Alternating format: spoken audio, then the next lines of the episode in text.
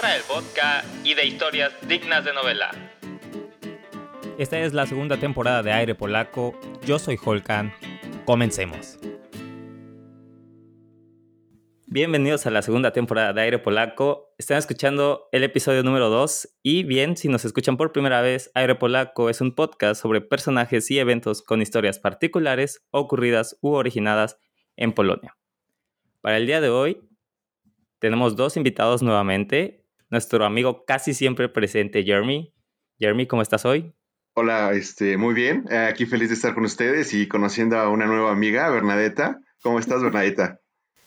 Muy bien, gracias, gracias, Germán. Estoy muy bien. ¿Cómo están ustedes? Muy bien, cierto. Por eh, Bernadette es nuestra segunda invitada del día de hoy. Por primera vez tenemos una representante polaca, una maestra de polaco para hispanohablantes y alemanes, si no mal estoy, Bernadetta. Eh, sí, soy profesora sobre todo de polaco, pero enseño también eh, otros idiomas. Eh, mucho gusto, gracias por la invitación y sí, estoy, estoy muy contenta de, de, estar aquí. Vas a ser nuestra, eres la representante de Polonia. Nunca habíamos tenido un polaco en el podcast. ¡Wow! ¡Qué privilegio! Cero presión, ¿eh? Cero, presión. Ok, vamos a ver. Ahí les va. El día de hoy les contaré sobre aquel tiempo en el que Polonia se podía ver cientos de personas bebiendo refresco de un mismo vaso, de cuando les pagaban sin trabajar y cuando los perros salchichas eran el perro más común en las calles. Episodio que decidí llamar Fantásticos eventos comunistas y dónde encontrarlos. Oh, wow. Suena a que, suena a que robaste el título, ¿eh? Suena algún plagio, pero bueno, sigamos. Buena publicidad. Excelente, claro. Es cierto, cierto, ¿eh? por ahí seguro ya está recibiendo un billete, ¿eh? Aguas. Publicidad orgánica. Estamos patrocinados en el... bueno, vayamos a la historia. República Popular de Polonia, o conocida en esos tiempos por acá como Polska Rzeczpospolita Ludowa. ¿Lo dije bien? Casi. Casi. A, mí me sonó que sonó bien, ¿eh? a mí yo creo que sonó muy bien. Ok, si quieres te, Sí, sí, por favor. Te, digo. Rzeczpospolita. Rzeczpospolita.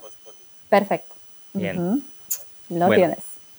Aproximadamente en 1944, es decir, en los últimos momentos de la Segunda Guerra Mundial, las fuerzas del ejército alemán fueron expulsadas del territorio polaco gracias a la constante resistencia de los polacos aunado al, al, avance del ejército rojo de la Unión Soviética. Por lo que como consecuencia del fin de la guerra y de las decisiones tomadas durante la conferencia de Teherán, Polonia, con los demás países de Europa Central, quedó bajo la dominación soviética y por ende se estableció un nuevo gobierno en Varsovia de nombre Partido Obrero Unificado de Polonia, dando por iniciada entonces la época del comunismo en Polonia. Eh, no sé si aplaudir o, o, quedarme así o no sé, la verdad. Es, un tema muy tricky, Sí, ya sé. Por eso es que tener un invitado polaco era importante para mí, pero si yo digo una estupidez, eres libre de corregirme, Bernadetta. Eh, claro, si, si, lo haces te, te, te, voy a corregir, pero eh, no esperes que soy la experta de, cada detalle de historia polaca, ¿no? Quizás tú sabes ahora más que yo. Bueno, o ya diría que estoy haciendo algo bien de mi trabajo, ¿no? Pero, eh, pero vale, vamos con la historia, vamos para allá, vamos para allá. A ver, a ver. Ok, fue el inicio de la época del comunismo en Polonia. El comunismo, aparte de ser un sistema social, político y económico, significó tiendas vacías, propaganda y censura. Pero aún más importante para el capítulo de Aire Polaco, significó también detalles divertidos nacidos de los intentos de la gente de sacar lo mejor de la vida. Perdón, en esto nosotros polacos somos expertos. Todo el mundo tiene que sacarle sabor a la vida de como pueda. Claro, no sé si conocen este verbo en polaco eh, que es kombinować, combinar, pero, tiene, eh, pero significa otra cosa en, eh, en español creo y en polaco, kombinować significa que siempre que no hay salida, cuando no hay posibilidad, pero el polaco siempre encuentra la solución. Entonces sabemos combinar muy bien, siempre. ¿Tenemos algo parecido, Jeremy? ¿Se te ocurre? Una mexicanada. ¿Una mexicanada? no, no se me ocurre ahorita, ¿eh? Nada, se me, se viene bien de como el ingenio mexicano para igual buscar la manera de, hacer las cosas, ¿no? Quizás en esto somos parecidos, sí, ¿no? Sí, sí, sí. Me parece que sí. Combinovach. Es la palabra del día de hoy, Jeremy. Combinovach. Combinovach. Excelente. Bien. La República Popular de Polonia fue una inagotable fuente de problemas absurdos. Los problemas que se repiten con mayor frecuencia se relacionan con la falta de bienes básicos, las colas o filas interminables, la imposibilidad de salir al extranjero o las dificultades para recibir un departamento o coche asignado.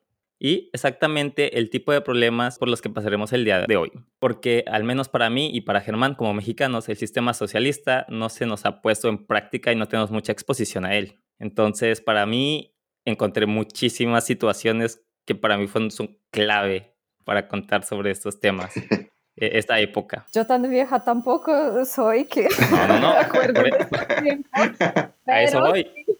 De los relatos de, de, mis padres, de mis abuelos, claro. Sí, pero estoy seguro que tú no viviste esto, pero que tus padres sí, y son historias vivas hoy en día en la comunidad polaca. Porque, por ejemplo, pues a mí me ha tocado hablar con gente adulta y sí me han contado dentro del trabajo como su vida de cuando eran niños y tenían este exposición al comunismo y me contaban historias parecidas y de ahí es donde viene la, la idea realmente de, de hablar de esto. Para mí lo importante es que sigue vivo, como mucha gente que vivió esta temporada sigue viva, por lo mismo estas historias siguen vivísimas. Ok, iniciemos pues por las más obvias que como dije son las provocadas por la escasez de los productos más comunes que causaban que en muchas ocasiones los estantes de las tiendas estuvieran literalmente vacías o que si quedaba algo solía ser en su mayoría vinagre y té, convirtiendo la cotidianidad en una pesadilla para muchos de los polacos de esos años. No solo no había productos, sino que la mayoría de estos estaban sujetos a un sistema de racionamiento, lo que significaba que algunos productos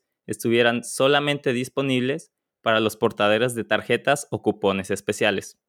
Todos estos inconvenientes dieron como resultado lo que sería llamado una cultura de la cola o cultura de filas.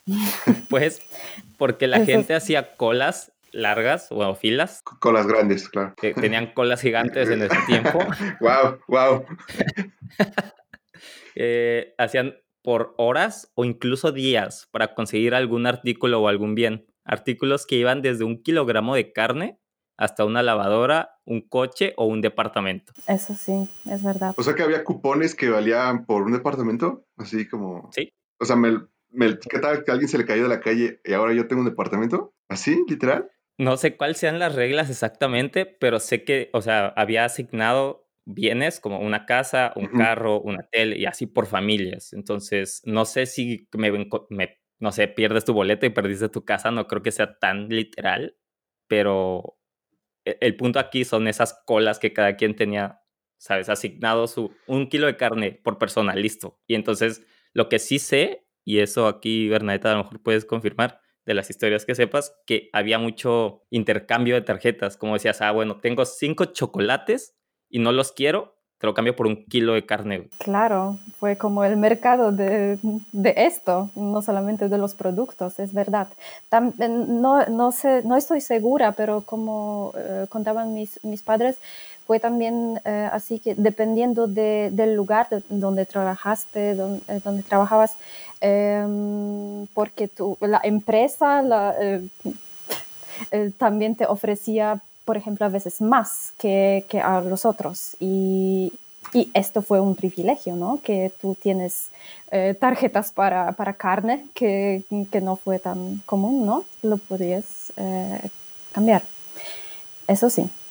Entonces ahí ya estaba la cultura del trueque de alguna forma, Jeremy. Está chido. Sí. Sí, sí, sí. Fíjate que, que, yo viví algo así este, en Cuba. O sea, a mí me tocó, eh, tuve la oportunidad de ir a Cuba cuando yo tenía como 12, 13 años y literal yo vi eh, esas filas que se armaban y tenían cupones o billetes para cambiarlo por helado. Entonces era una fila larguísima para una bola de helado, ¿no? Entonces no me imagino cómo era estar compitiendo o estar viendo cómo conseguir más cosas o un costal de arroz o creo que era complicado, ¿no? Eh, toda, esa moneda de cambio era complicada y, y, esa libertad a veces como que hay que valorar, valorarla, ¿no? Era un tiempo bastante difícil por lo que sé por lo que me han contado, por cómo se expresa la gente, sé que eran tiempos que, nadie quiere repetir. Pero va, continúo con la historia. Por, este, por esta cultura de las colas, o por las colas grandes, como Jeremy les, les dijo, no, no solo era un problema del día a día, sino que dio vida a una nueva profesión de nombre stander o stach en polaco, que a resumidas cuentas, era una persona que hacía cola para otra persona, ganando ellos algo extra, una comisión por estar parado en la fila. Y no había forma legal de meterse en la fila, sabes que es muy común como te formas tú y después metes a tu amigo enfrente de ti. No había forma de hacer eso legalmente porque había comités de colas que de forma espontánea, espontánea perdón, observaban el orden de las colas para garantizar que el orden se respetara. Eh, eh, está muy padre porque a mí me sorprende cómo dices algún dato y nada más veo a Bernadetta este, afirmándolo con la cabeza. No, sí, sí, cierto, sí, cierto, a mí me suena. Entonces, me creo que está haciendo muy buen trabajo, Jorge. Creo que está haciendo muy buen trabajo. También, eh, sí, todo esto es verdad y no quiero interrumpir, interrumpir cada vez eh, y confirmar, pero me acuerdo también de varias escenas de, de, las series o películas que cuentan de estos tiempos. Por ejemplo, no creo que conocen esta serie, es de los años eh, 70, como se llama Alternative 4, es el, nombre de, de, la calle. Mm, um, eh, un barrio nuevo en Varsovia y eh, mm, se podía ver historias de varias familias, de, de, de, varias gente que eh, empezaba a vivir ahí en, en, en, los años 70 y también se puede encontrar varias escenas justo que trataban justo de, de, de, lo que tú estás eh, contando, eh, las colas. Mil, mil historias divertidas que pasaba, que, que hacía la gente. Es, se podría escribir un libro. Eh, lo interesante para mí en general de estos temas es que hay dos vistas, con una que es, o sea, es triste y está, está bien jodido tener que estar parado dos horas, un día para un kilo de carne, pero por otro lado hay muchas historias divertidas de por qué esto pasaba. Pasaron muchas otras cosas como y hay muchas situaciones que hacían que de verdad era divertido, pero era como buscarle el lado bueno. Buscar el lado bueno y desarrollar ese, eh, ese ingenio para o pasarla mejor o ver cómo conseguías más, ¿no? O sea, cómo, cómo te las ingeniabas para conseguir un poquito más o, este, o darle a alguien de tu familia o tus amigos, ¿no? Bueno, yo me lo imagino así, yo sería así en, ese, en esa situación, yo creo. Una vez llegado el turno de comprar en una de estas tiendas, había una variedad no muy extensa de productos a elegir y obviamente no eran de marcas extranjeras. Por ejemplo, la Coca-Cola, que por lo que sea era muy escasa o era muy cara de adquirir. Y por esto mismo existían muchísimos sustitutos de productos con calidad inferior, con la estampa más o menos de no es lo mismo, pero es más barato. De estos productos, los más recordados o famosos son el chocolate, los cigarros y todo tipo de productos innovadores que eran de una rareza inasequible. Yo me imagino que eran algún tipo de electrodomésticos, por ejemplo, de una batidora o televisores súper actuales, o lo más actual de su momento, pues, que esto era de verdad muy difícil de adquirir. Entonces, esto pasaba muy seguido porque sin los recursos adecuados, los productores nacionales no podían hacer los mejores productos. Entonces tenían que crear alternativas con lo que tenían. Y, por ejemplo, para los productos similares al chocolate usaban aceite vegetal en lugar de cacao, que de hecho se utiliza mucho todavía. Creo que lo utilizan en los pingüinos marinela en México, que lo venden como chocolate, pero no es chocolate. Y mientras que para el tabaco, solo Dios sabe qué utilizaban como sustituto, güey. Un poco de orégano, ¿no? Orégano, hasta lechuga había ahí en los cigarros. Quemaban algo, güey, pero no, no se sabe qué es lo que quemaban, güey. Pero lo que sí se sabe son algunas de las marcas famosas y eran de nombre Gievonte, o Sporte. ¿De casualidad existe no sé. todavía una de esas? No, no, ya no. Pero me acuerdo que de, de, de, de esto. Sí, mi, mi papá eso contaba. Sporte, o, sí. No sé si van a estar de acuerdo conmigo en esto, Bernadetta en, en particular, que incluso el automóvil clásico de la época, que era el Maluch, que es el clásico carro icónico de Polonia. Sí, obvio. ¿Cuál, ¿Cuál, sería la traducción de Maluch al español? ¿Pequeñito? El pequeñito, el pequeñito, sí. Jeremy, es como un zapatito, güey. ¿Alguna vez ya lo has visto también? Porque ya estuvimos. Sí, yo creo que sí lo he visto, pero este, ahorita en este momento lo estoy googleando para ver este. Búscalo. Yo lo voy a añadir en los show notes cuando saque cuando estén escuchando el episodio también lo van a poder ver, pero este Maluch, que es súper icónico incluso hoy en día, también era tratado como una alternativa a los carros caros de la época, entonces se utilizaba como no lo mismo, pero más barato. Pero más barato. Exacto, como un producto similar de un verdadero automóvil de la época, pues. Yo no solamente lo vi, pues yo eh, iba varias veces en Maluch, mi familia, bueno, cada, cada uno tenía Maluch en, en este tiempo. Cada familia. No me ha tocado subirme a uno, pero he visto muchos. Oh, qué lástima. Entonces ya son un clásico, es como aquí un bocho. Es el de batalla de, de, de Polonia. Exacto. Padre, ¿no? Qué bonito, ¿no? Que eh, al final del día se convierte en un símbolo y, y- y en algo también positivo, ¿no? Algo que, que Sí. tiene una representación buena, ¿no? Al final del día.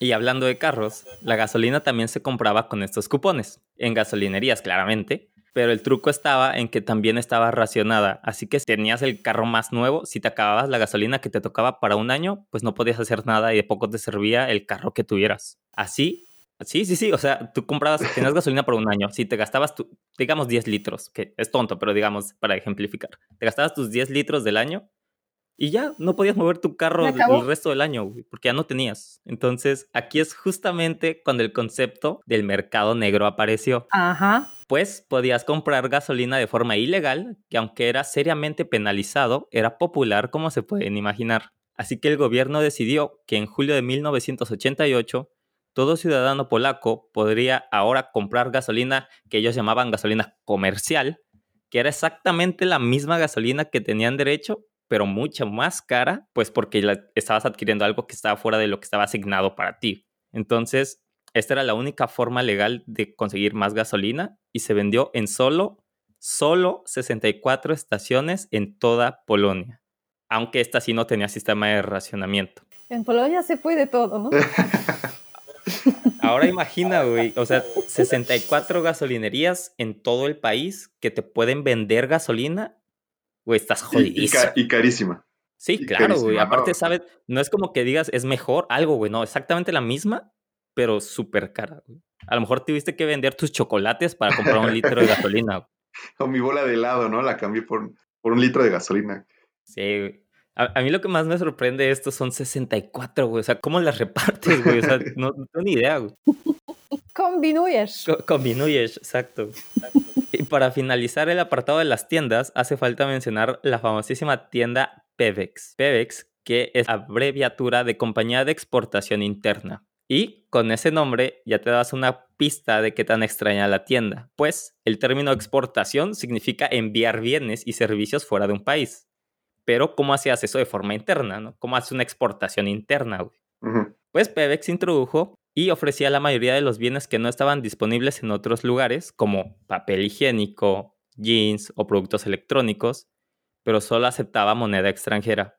O sea, no podías pagar en suotes.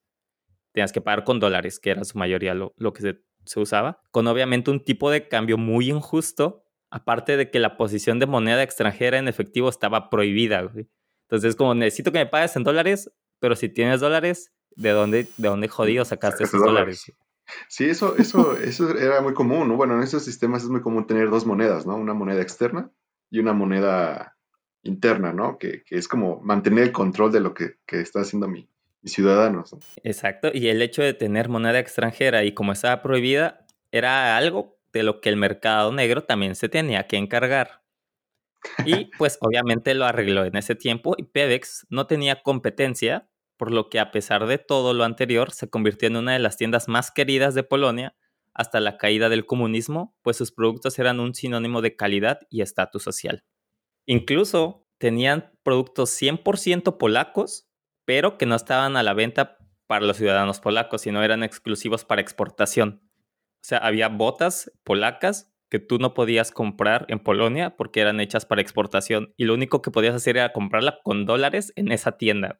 Pero, ah, bueno, o sea, y- pero, Pero- volvíamos pero a lo mismo, polaco, ¿no? Pero volvíamos a lo mismo, ¿no? ¿Cómo yo consigo los dólares y, y me lo venden, ¿no? O sea, es legal comprarlo, pero lo que no es legal es que lo estés pagando con, con- con dólares, ¿no? Sería bien tener la familia afuera.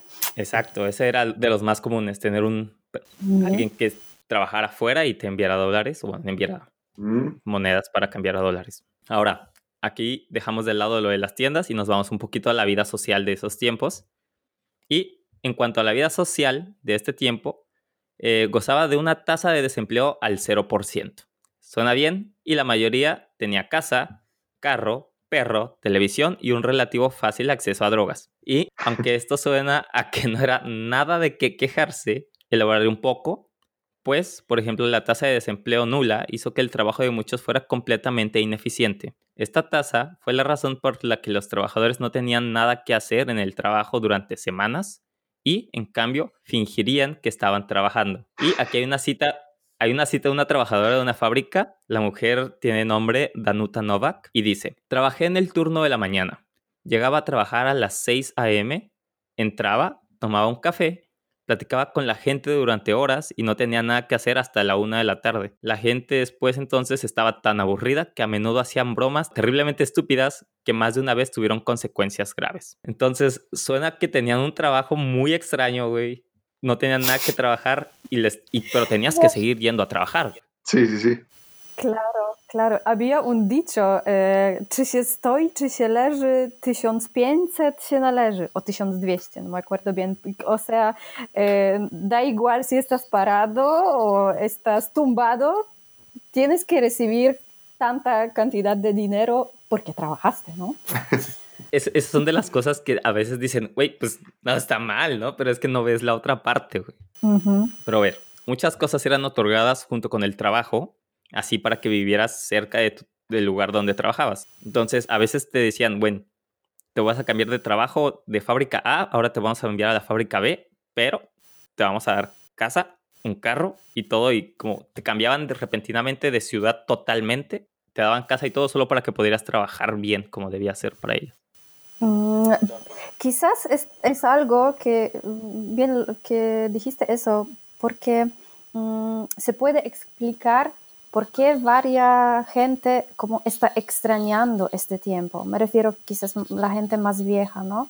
Eh, porque todo fue fácil, tú no tenías que preocuparte de nada, eh, has recibido todo, ningún estrés y ya. Ahora, cuando los tiempos cambiaron, la gente no era adaptada a esto y, los polacos se quejaban. Sí, claro, y eh, todavía hay mucha de esa generación viva hoy en día que hay un, un encuentro de sociedades hoy en día por este lado. Ahora bien, en cuanto a lo que mencioné yo, que era el acceso a drogas, alcohol y cigarros eran regulados igualmente, igual que otro bien. Eh, era legal, pero también existió la llamada heroína polaca. Aunque. ¿Qué fue eso? ah, muy bien. Encontré algo, encontré algo que Bernadetta no sabe. Muy bien. Ahora, ahora la heroína, llamémosla heroína normal, la, la de hoy en día, tiene sus raíces en partes completamente diferentes del mundo y los estudiantes polacos desarrollaron un método artesanal de crear su propia heroína, que era procesar paja de amapola en la década de los 1970, ah, la llamada compot. Se extendió a los países del antiguo bloque del este en forma de una sustancia ligeramente aceitosa. Bueno, bueno, a ver, me voy a detener un poquito. Porque ya te vi eh, asintiendo, Bernadetta, ya, ya, ya, ya sabes de qué estoy hablando. Sí, cuando dijiste la palabra compot, sí, ya, ya, ya me acordé de eso, sí. Aquí es algo que eh, a mí me dio mucho shock, y bueno, no, me voy a ir a los cambios culturales, pero que la amapola aquí sea tan usada, y para mí es como, wow, wow, wow, eso es peligrosamente legal de este lado pero parece que en algún momento sí fue utilizada con esos fines, digámosle, recreativos. Hay que encontrar la salida, ¿no? Sí, claro, eh, con ¿no? Quedamos. con que me muevo un poquillo. Sin embargo, algo más común de la época fueron los perritos salchichas. La escena de mujeres que caminaban con dos o más perritos salchichas con una correa era algo muy común y la raza de alguna manera encajaba con la realidad mundana de la República Popular de Polonia, porque no era ni demasiado grande ni demasiado pequeña, barata en mantenimiento y también muy discreto. No sé qué pasó, pero sorprendentemente hoy en día los perros salchicha están casi ausentes en las calles de Polonia actual. Según una clasificación, y es un dato ahí aventado, Recientemente la popularidad de la raza de los perritos salchicha ha salido del top 10, cuando en estos tiempos era prácticamente el perro a tener, güey. O sea, ¿quién, quién, se ponía a contar eso? O sea, ¿quién se, quién se ponía a ver cuál es el perro más popular? a, ver, a ver, Jeremy. ¿Qué clase de encuesta es esa? O sea, a mí nunca me han llegado a preguntar cuál es tu perro favorito, o sea, no, o sea... A ver, Jeremy, ¿no escuchaste que, no, que te pagaban por no hacer nada? Pues a alguien le pagaron, güey, por contar perritos, salchicha, güey. Las modas cambian entonces. No sé, cuando yo lo encontré se me hizo muy raro que neta fuera muy famoso el perrito salchicha, güey. Yo no he visto muchos hoy en día. Sí, cuando dices en esto, pienso que yo, yo tampoco, sí, tienes razón. Pero antes no pensaba en esto. bueno, neta, hoy, hoy tienes dos cosas que son súper cero importantes, que es el compot y los perritos salchichas de la era. De ahora en adelante, Bernadetta va a estar buscando perritos salchichas por la calle. Así. Tienes un dato ahí. Sí, después les digo. Bueno, ahora movámonos un poquito a la parte de la televisión de esos días. Y en cuanto a la televisión, casi no había nada que ver prácticamente, porque todo estaba regulado. Como nada, dos programas, hasta dos programas hemos tenido, sí. sé qué programas.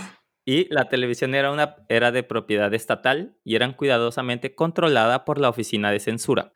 Eh, a pesar de varios programas educativos y culturales, los poderes comunistas utilizaron la televisión como su propio medio de distribución de propaganda pues los programas transmitían mensajes ordenados por el Partido Comunista y a menudo desdibujaban descaradamente la verdad. Por otro lado, hubo un par de momentos divertidos en la televisión, donde el presentador o host actuaba distinto detrás de cámaras, eh, actuaban y decían cosas que, que no debían porque creían que estaban fuera del aire. Y aquí encontré uno de los shows infantiles de nombre Mish Sokienka, que si no mal estoy la traducción es como osito desde la ventana. Sí. Y era literalmente un oso de peluche hablando desde una ventana con el presentador. O sea, era un presentador interactuando con una marioneta. Bueno, una marioneta es como un puppet de un osito, güey, de peluche. El presentador eh, pensó que ya estaba fuera del aire, la transmisión había acabado. y les dijo a los niños, ahora, queridos niños, pueden besarle el oso en el culo. Sí.